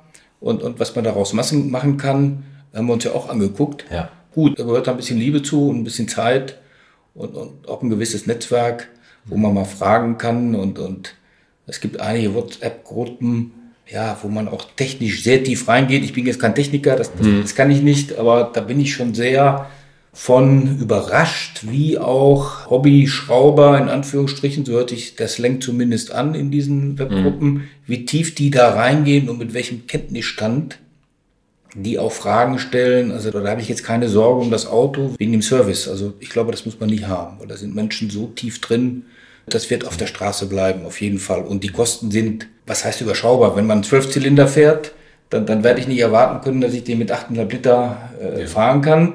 Äh, ich, ich werde einen anständigen Service machen müssen, ähm, aber es ist alles überschaubar. Wenn die einmal durchrepariert sind, dann sind die auch einsatzsicher und auch gut auf der Straße unterwegs. Das ist ja immer das Problem. Man glaubt immer, man kauft ein ehemals teures Auto billig und das Ist lässt sich dann unterhalten wie ein billiges Auto, aber es lässt sich unterhalten nachher, also immer noch weiter wie ein richtig teures Auto, weil Ersatzteile, ich meine, da kein Lied von sind mit der alten S-Klasse. aber ich, ich denke, das passt auch zu deiner Aussage. Das Wichtigste ist bei, der, bei dem Auto, denke ich, die Servicehistorie.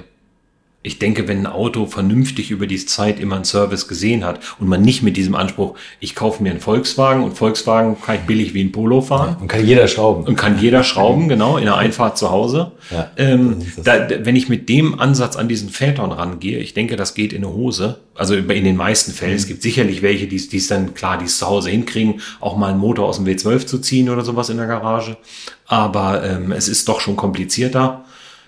Und deswegen denke ich, das spielt da eine große Rolle. Und ich weiß nicht, was du dir für Autos angeguckt hast. Die Frage ist halt immer, ich denke, bei so einem Auto, wenn ich es kaufen wollte, würde ich immer zuerst nach dem Checkheft fragen und dann würde ich gucken, wer war das? War das irgendein großer VW-Händler? Weil wir hatten das Beispiel ja V6 TDI. Der V6 TDI ist ja ein Motor, der hinterher über viele Autos ausgerollt wurde. Ne?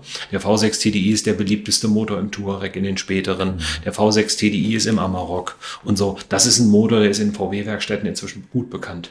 Und der 2002, als da ein W12 eingerollt ist in die Werkstatt, da kannten die gar nichts. Das muss man halt sehen. Ne? Das, ist, das ist jetzt viele, viele Jahre später und die Sachen sind bekannt. Gut, im Zweifel gilt natürlich der, der, der alte Rat, immer das teuerste Auto kaufen, weil das, relativ wird das immer das, das billigste und das Beste sein. Ja. Äh, Und, und wenn ich jetzt heute W12 für äh, 5.000, 6.000 Euro irgendwo sehe oder für, für, für 8.000 oder 10.000 Euro, dann muss man sich ja vergegenwärtigen, welches Auto man dafür bekommt, wo wir jetzt gerade drüber gesprochen haben. Und das kann natürlich nicht so einsatzsicher sein, als, als, als wenn ich einen W12 für 20 oder für 30.000 Euro kaufe, weil dann hat sich derjenige ja Gedanken dazu gemacht und äh, versucht ja im Grunde, will ich mal sagen, auch die Wertigkeit des Autos darüber auszudrücken. ne? Ich habe ich hab auch schon einen Phaeton mal, oder schon einige sehr traurig hinten auf der Straße liegen sehen, der war nicht tiefer gelegt, weil die Luftfederung hatte ein bisschen was gelassen. Hast du damit mal Probleme gehabt? Also das ist meistens vorne rechts das Federbein und, und der Austausch ist, ist machbar und äh, ist insofern auch, will ich mal sagen, äh, kostenmäßig überschaubar. Das, das hält sich in Grenzen. Ja, es ist halt, ich sag mal, das ist jetzt ja vergleichbar einem normalen, im normalen Auto geht ein Stoßdämpfer kaputt. Ja. Hier geht halt ein Luftfederelement kaputt. Ja. Das ist wie, wenn die Leute sagen, Citroën, oh Gott, oh Gott, mit diesen Geht auch. Hydropneumatikkugeln. Nee, das ist das gleiche wie ein Stoßdämpfer. Ich muss es nur halt austauschen. Wir wissen alle, ein Stoßdämpfer hält vielleicht 120, 150.000 Kilometer, dann hat er es aber auch komplett hinter sich. Ja. Dann muss ich den austauschen. Und das gleiche gilt da auch. Ne? Das halt, Also ich sag mal, wo man darauf achten muss, das Fahrzeug sinkt so tief, dass tatsächlich dann der Abtransport schwierig werden kann. ja, das kenne ich auch. Und man darf ihn nicht hochheben, oder? Man muss irgendwas, irgendeine Einstellung Ja klar, du, du musst, das ist aber mit, das ist aber nicht eine, eine Spezialität des Phaeton, das ist eine Spezialität von allen Fahrzeugen mit Luftfederfahrwerk. Du musst, bevor du es hochhebst, musst du dem Auto sagen, dass du es jetzt hochhebst, sonst fällt dir der Stoß, fällt dir das, das Element hinten aus dem Teller. Ja. Da- Das ist aber, das ist aber eine bekannte Sache.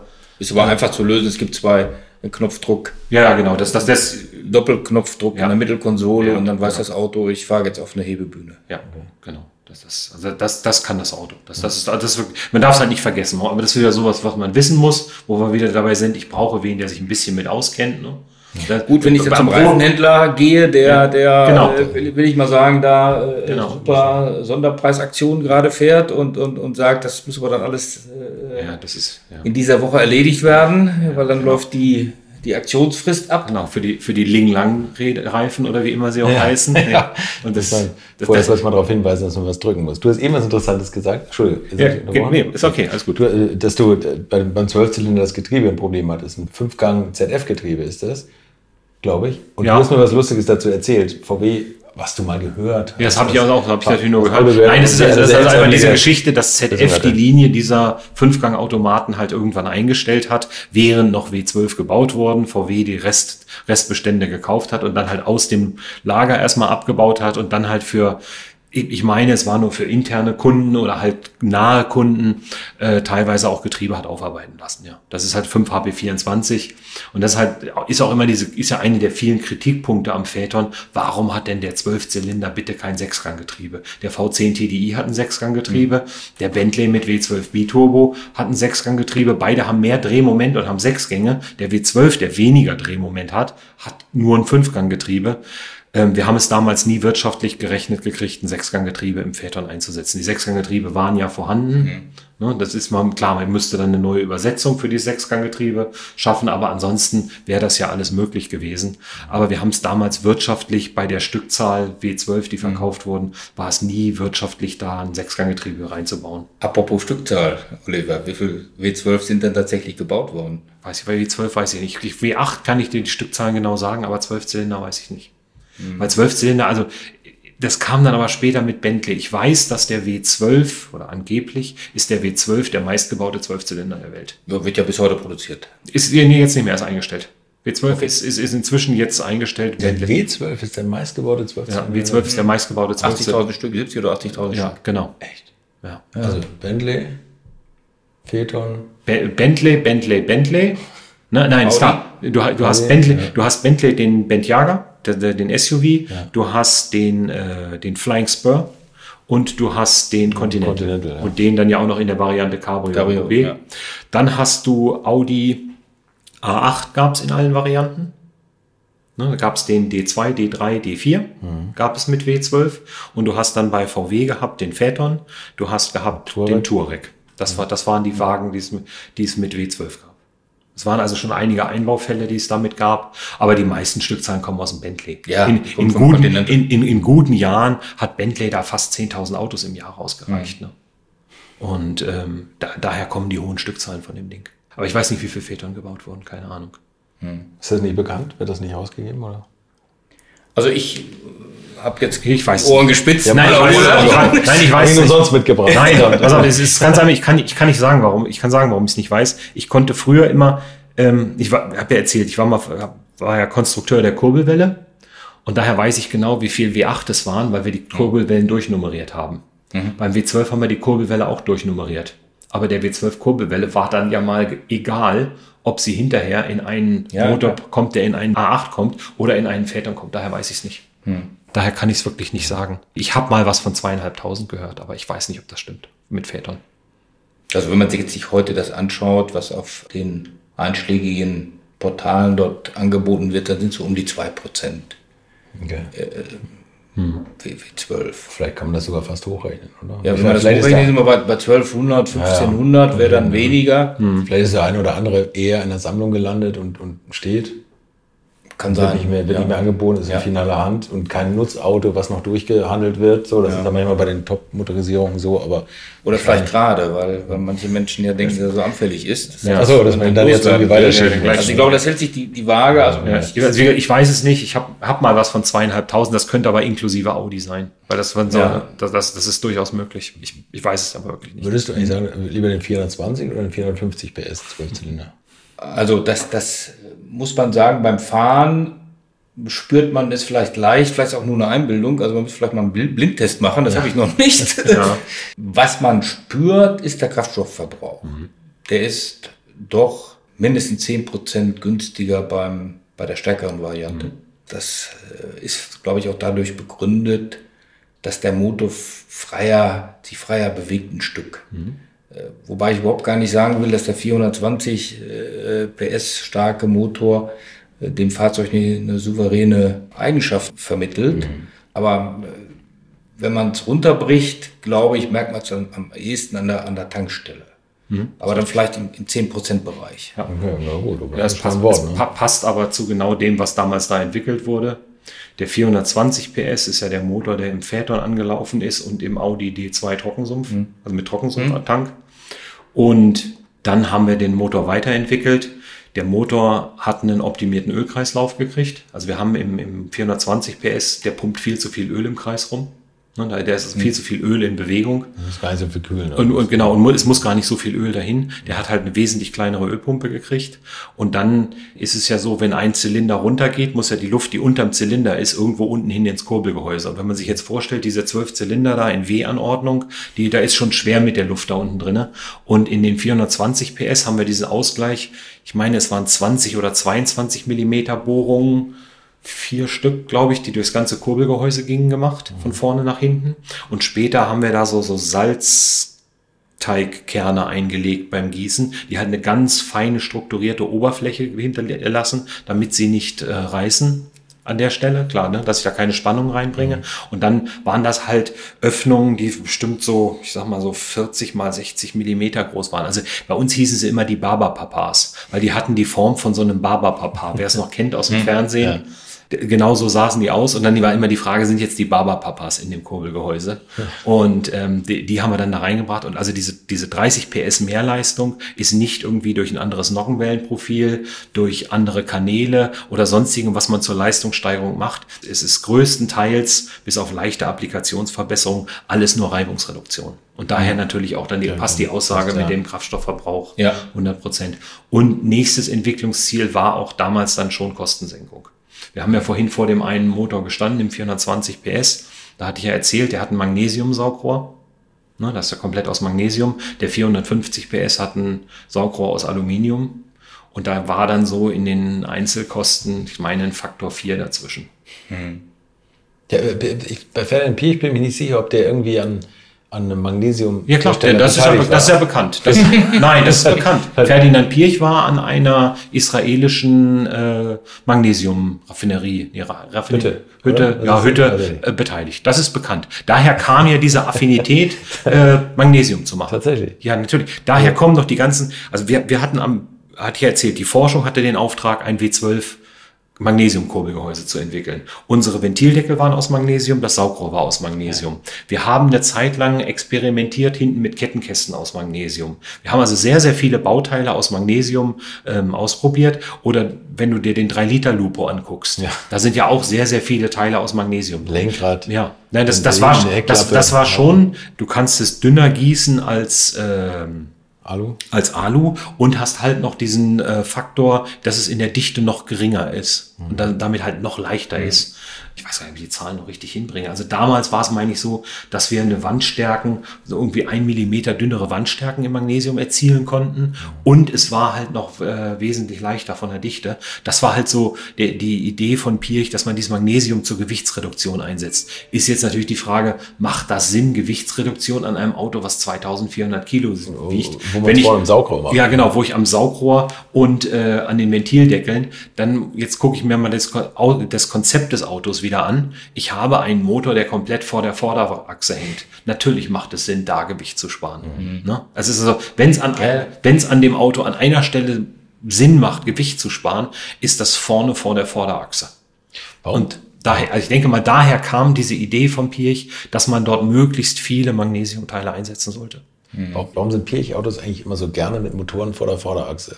das Gefühl bei Sport Quattro, der ist schon scheiße um die Kurven gelaufen. Ja gut, das hat natürlich mit dem Layout zu tun, dass er kraftschlüssig hinten raus will und, und die Kraft erst nicht von der Hinterachse wieder nach vorne holt, um die Vorderräder anzutreiben. Ist, ist jetzt ja, jetzt ist ja, wenn du dir jetzt die Autos anguckst, die aktuellen Bentleys, die ja auch nicht mehr auf der, der PL von Audi basieren, dort ist es ja so, dass du das hast. Du hast ein Differential inzwischen irgendwo vorne unten in der Ölwanne. Die Okay, kommen, also die kommen der- von dem der- Mittendifferential, gehen nach vorne und hinten. Das ist halt ein ganz anderes Antriebslayout. Das war damals das von ihm favorisierte Antriebslayout. Ja. Und, Und was halt im, den, im gesamten Konzern verbreitet war. den W12 tatsächlich fast genau komplett vor der Vorderachse. Komplett davor. Das ist komplett vor der Vorderachse. Ähm, gut, hat natürlich, man war das ja von, bei VW gewohnt, deswegen ja auch der VR6 Quereinbau, im Grunde die Länge des Motors zu reduzieren. Das war das Ziel. Äh, Fünfzylinder wurden ja in der Regel längs eingebaut bei Audi. Ja. Und bei VW hat man es halt mit dem Sechszylinder gemacht und äh, man hat dieses Grundkonzept ja beim W12 verfolgt und konnte den kurzen Motor ja auch komplett vor der Vorderachse. Ja, es- man muss halt immer, das Entwicklungsziel für uns war damals, der Achtzylinder muss da reinpassen, wo der Audi V6 reinpasst und der Zwölfzylinder muss da reinpassen, wo der Audi V8 reinpasst. Das war das ganz klare Entwicklungsziel. Genau. Das waren unsere Package-Maße. Also du gibst dann so, einfach so Boxmaße an, ne? wie lang, wie hoch, wie breit. Und das waren halt unsere Package-Maße, in die wir rein mussten. Also ich, ich kann mich dran erinnern, ich hatte 2002 einen äh, W8 äh, mit Sechsgang-Schaltgetriebe als Dienstwagen, den wir hinterher auch privat genutzt haben. Und wenn man die Motorhaube öffnete, der Motor war sehr kompakt und sehr kurz, weil er auch schon in dem B5 Modell Package vor die Vorderachse musste im Passat. Den Passat. Du redest vom W8 Passat. Vom W8, Ja. Also der Motor, der Motor ist 420 Millimeter lang. 420 Von, 420 von Getriebeanschluss bis Vorderkante Schwingungsträger. Sind 420 Millimeter. Ja, der wurde mit dem Schaltgetriebe auch kein Rennwagen, äh, der Passat, aber war äh, nicht untermotorisiert, äh, war mm, mm, auch schon zügiges Fortbewegungsmittel, keine Frage. Der, der, der, der W8 hat das Problem der Luftführung gehabt. Wir mussten die Luftführung vom Audi V6 übernehmen.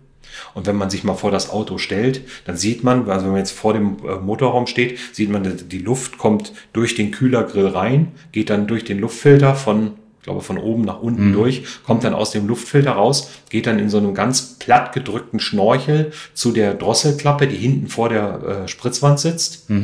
Und dann geht es von dort seitlich in die Sammler vom Saugrohr und dann von den Sammlern seitlich in die Mitte zur Ansaugung.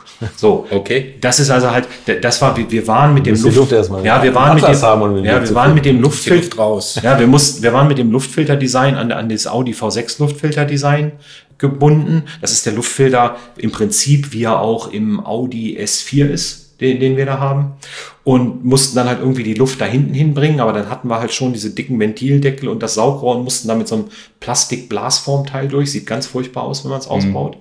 Und dann mussten wir dahin. Wir haben ja später, das ist, ist ja auch das, was, was der Werner Willem da beschreibt, diesen Vergleich zwischen V8 und W8 im Phaeton. Als, als festgestellt wurde, wir brauchen einen Motor zwischen Sechszylinder und Zwölfzylinder, da gab es ja diesen Vergleich zwischen Audi V8 und Volkswagen W8. Und für den Wagen hatten wir dann schon äh, einen Motor gebaut, der einfach zwei Drosselklappen hatte, so wie der W12. Der W12 hat ja eine Drosselklappe links und Drosselklappe rechts und vom Steuergerät sind das ja nur zwei Sechszylinder, die miteinander reden. Und genauso hatten wir es da dann auch gemacht. Wir hatten eine Drosselklappe links, eine Drosselklappe rechts und dann hat der Motor viel freier geatmet. Wir haben in dieser Variante, also der, der Passat hatte ja in, in Serie 202 kW, meine ich, ne? 280 Zwei- PS. äh, 200. Oder 272, ne?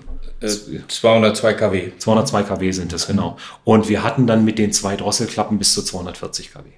Ne, Also das war, wir konnten es nur im Passat nicht umsetzen, weil dann hätte man das ABS-Gerät da irgendwie umräumen müssen. Das steht ja auf der anderen Seite. Und die Batterie ist da vorne noch, die hätte in den Kofferraum gemusst. Es gab lange die Gedanken, ob wir einen Passat R43 bauen. Das ist also, also ein Passat R-Modell mit 4,3 Liter. Das wäre da reingegangen in den, Hub, in den Motor. Mhm. Und dann hätte man aber dieses riesen Umräumen machen müssen. Wir haben mit Skoda da mal Prototypen gebaut. Es gab ein paar Prototypen, Passat R43. Und die hatten dann wirklich 240 kW. Und das fuhr schon ordentlich. Mhm. Also das, das, hat halt viel, also auch von der Drehfreudigkeit halt, ne, weil ich über die zwei Luftfilter und wirklich nur diese kurzen Luftwege hatte, fuhr sich das wesentlich angenehmer. Mhm. Ja, charakteristisch an dem Auto, ohne dass wir jetzt über den W8. Doch, genau. gehört ja, also für, für, mich gehört er dazu. Ja. War natürlich der Sound äh, mit, mit der flachen Kurbelwelle, ja, 180 Grad. Ja. Meines Wissens dazu nur Ferrari, glaube ich, ja, ist richtig. das einsetzen. Ja. Und Audi in der DTM. Und Audi in der DTM, ja, genau. Äh, das, das war ja schon morgens beim, beim Fortfahren. Da kam schon mal die ersten Glücksgefühle. Um ja, das, ja, ja, ja, und das in Passat, das ist ja auch ganz ja, genau, eigentlich. Genau, ja. genau. Und das ist ja der perfekte Sleeper. Und ich finde, habe ich auch mal tatsächlich mal nachgeguckt und auf einmal sieht man sie dann dauernd fahren. Also ich weiß nicht, da habe ich dann wirklich ja. häufiger, da habe ich in einer Woche drei Stück gesehen. Das gibt's ja nicht. Man muss danach nur mal suchen und dann sieht man sie auch. Aber würdest du sagen, dass der geht auch als kleiner Phaeton durch oder ist der von der Charakteristik komplett ein anderes Auto? Gut, jetzt muss man, jetzt muss man wirklich unterscheiden. Also ein, ein, ein W8 mit Tiptronik, Fünfgang Tiptronik, äh, ja, mhm. ich spreche jetzt so langsam weil das Fahrzeug auch. Das, nein, Quatsch. ja, nein, nein, du hast also zwischen, hast zwischen Schalter und zwischen Automat ist ein Riesenunterschied. Riesenunterschied. Ja, ja. ja. Okay. Und, und vielleicht der, der Automat, er hat ja auch mit dem Napperleder und so schon, schon sieht er wertig aus. Mhm. Geht er vielleicht äh, als, als äh, Leitersprosse auf dem Weg zum Phaeton, kann man ihn so nutzen. Mhm. Aber es ist doch ein sehr großer Unterschied. Handgeschaltet äh, ist der W8 noch keine Sportlimousine, aber durchaus ambitioniert zu fahren. Das, das kann man so sagen. Mhm. Wenn man heute mal schaut, es gibt nur noch wenige Limousinen. Äh, ich glaube, Anfang des Jahres, das KBA hat von 130 oder sowas geschrieben. Mhm. Variant gibt es deutlich mehr. Mhm. Und, und, das passt ja auch zum Passat generell. Ne? Passat sind immer 80% ja. Variant verkauft worden. Ja. Wie viel Schalter es gibt, was vermag ich nicht zu sagen. Ja. 10 Prozent, 20 Prozent, viel mehr werden es nicht sein. Ja, ja ist richtig. Ja, dann, dann heißt Limousinen gibt es dann in Deutschland 30, 40. Mhm. Ja. Wobei ich den, glaube ich, sogar als Kombi auch besser finde. Ich weiß nicht, ich bin immer so ein Kombi-Fan beim Passat. Ja. Ich finde ganz cool. Ich, ärgere, ich hab, da, da ärgere ich mich. Ich habe mal einen nicht gekauft. Ich habe hab mir mal einen ange, ich habe mir wirklich angeguckt, bin hingefahren und war die Motorkontrollleuchte an und die hatten den Motor draußen, haben ihn wieder eingebaut, danach war die Motorkontrollleuchte an und die Anschlüsse für die, das Ding hat ja vier Lambda-Sensoren, zwei Vorcut, zwei Nachcut und die Anschlüsse sind ja direkt nebeneinander an der Spritzwand dafür es war ganz offensichtlich, dass das vertauscht wurde beim Auslesen. Ich habe es dann dem Händler nicht gesagt. Ich war mit dem Tester da. Ich ärgere mich bis heute, dass ich ihn nicht gekauft habe. Das Auto war wirklich gut. Das Auto sollte 5000 Euro kosten. Mit der Warnlampe jetzt vielleicht auf drei runter. Nee, nee, das war schon, war schon mit, das war auch für nur Export wegen der Warnlampe. Ja, also okay, nur für Export okay, und sowas. Es war ein silberner Kombi mit schwarzem Leder innen. Okay, ja. Äh, war ein schönes Auto. Ja.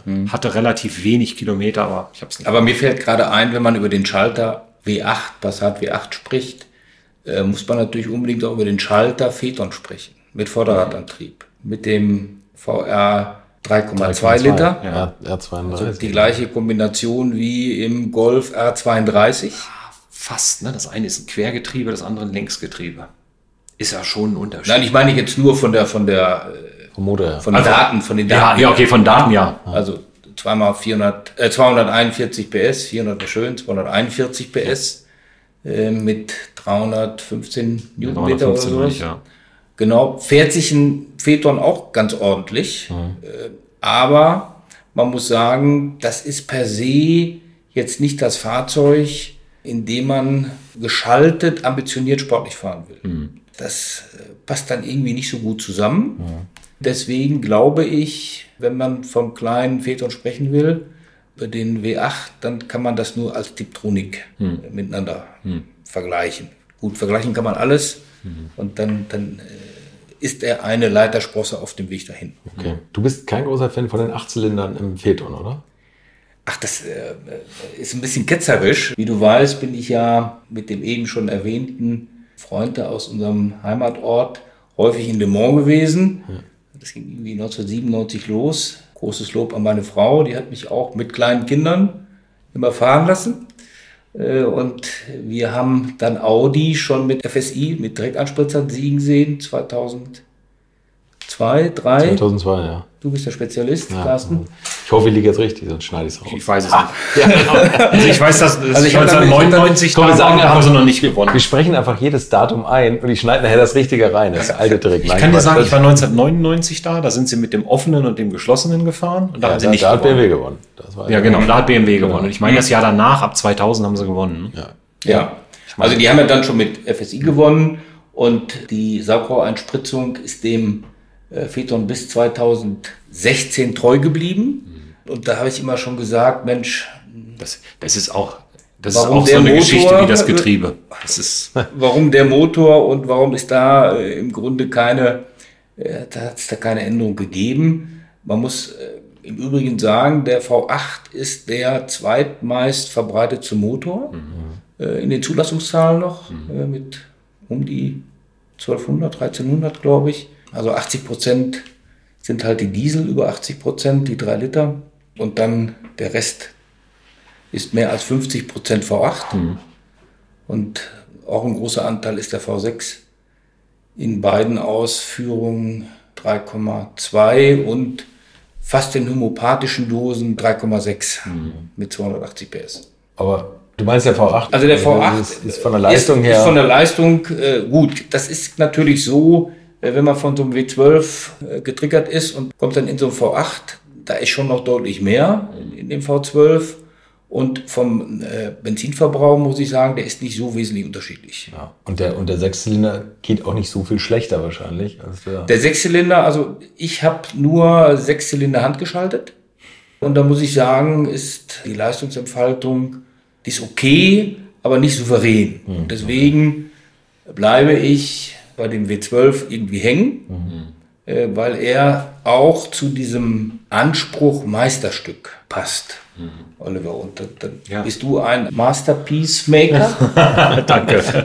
äh, ein Stück. Ja. Und, und ich glaube, der Anspruch des Fahrzeuges ist so allumfassend gewesen und deswegen ja auch so ein V10 Diesel und so ein W12 Benziner mit den drei Säulen Auto, gläserne Manufaktur, Services.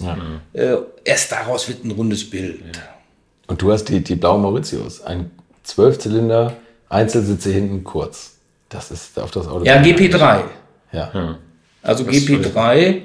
Also das heißt, die, nach dem Facelift. Weißt du, wer der Vorbesitzer ist von dem Auto? Also das muss einmal VW, glaube ich, selber gewesen sein. das, das passt, weil ich weiß, dass diese, die Zwölfzylinder später nur noch in sehr homöopathischen Stückzahlen auf besondere Anforderungen gebaut.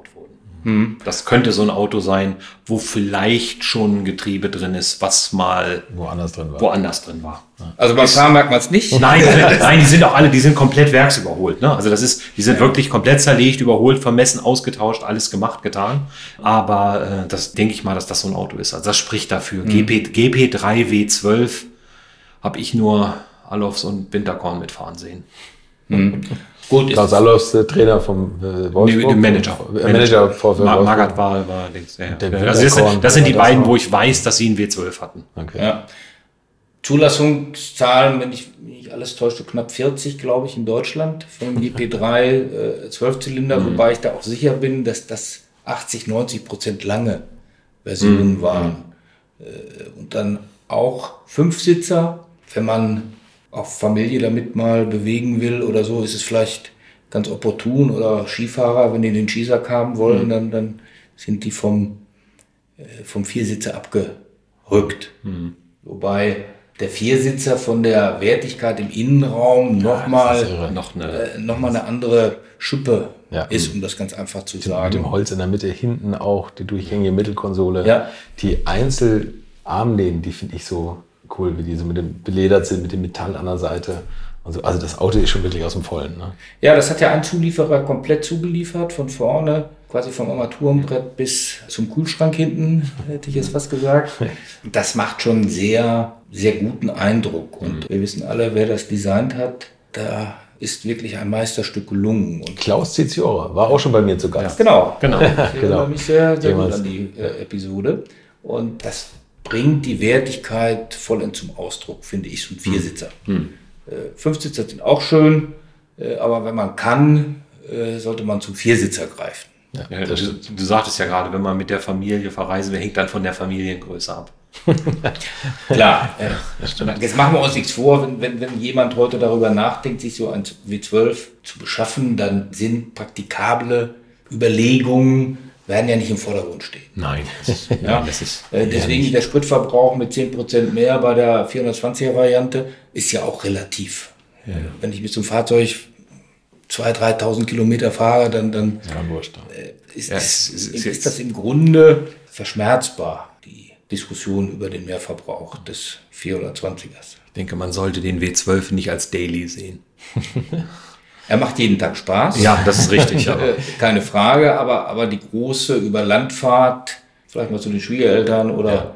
zu den Kindern, 500, 800 Kilometer am Stück und man sagt, so, was kommt als nächstes? Ja, steigt einfach so aus. Ne? ähm, das, das ist schon ein sehr souveränes Fahren, ja. Also, was ich jetzt auch nochmal nicht ganz abschließend, aber schon zum Ende kommt, sagen muss, wenn, wenn man bei dir in deiner Sammlung steht, was wirklich toll ist, ist, als hätte man als kleiner Junge bei VW die Prospekte rausgenommen und die Preisliste ganz nach unten geguckt, denn du hast auch noch einen Bohrer VR6 das ist auch so ein Auto. Also ich, ich kenne keinen Sammler, der sagt, ich will noch so einen haben. Und dann müssen wir über ein anderes Auto auch noch reden. Ich habe nämlich bei dir auch noch ein Audi A2 3 Liter stehen sehen. Das ist auch so ein Pirch-Auto. Das sind beides auch so Autos, wo, wo Pirch ja, einfach äh, Meilensteine gesetzt hat. Wie gesagt, Piech, ja, bei Bohrer Meilenstein. Naja, nee, ja, Bohrer nicht, das war aber einfach. Nee, nee das äh, würde ich jetzt nicht, jetzt nicht sagen, aber doch. er hat ja, der Bohrer war ja der Nachfolger im Grunde vom Vento und dann hat äh, VW ein Auto auf den Markt gebracht, ein Bohrer Kombi. Wir hatten so ein Fahrzeug für unsere Familie und bringt genau das gleiche Fahrzeug als Golf. Im Kombi ist er ja komplett gleich, mhm. bis auf die leicht höherwertigen Sitze und Innenausstattung. Und die Front. Und, und die Front. Also Front. die beiden Eckige Scheinwerfer gegen ja. diese ovalen. Ansonsten sind das ja exakt die gleichen Autos. Ja. Ja. Das eine war wesentlich teurer. Den V6 gibt es ja nicht als Kombi.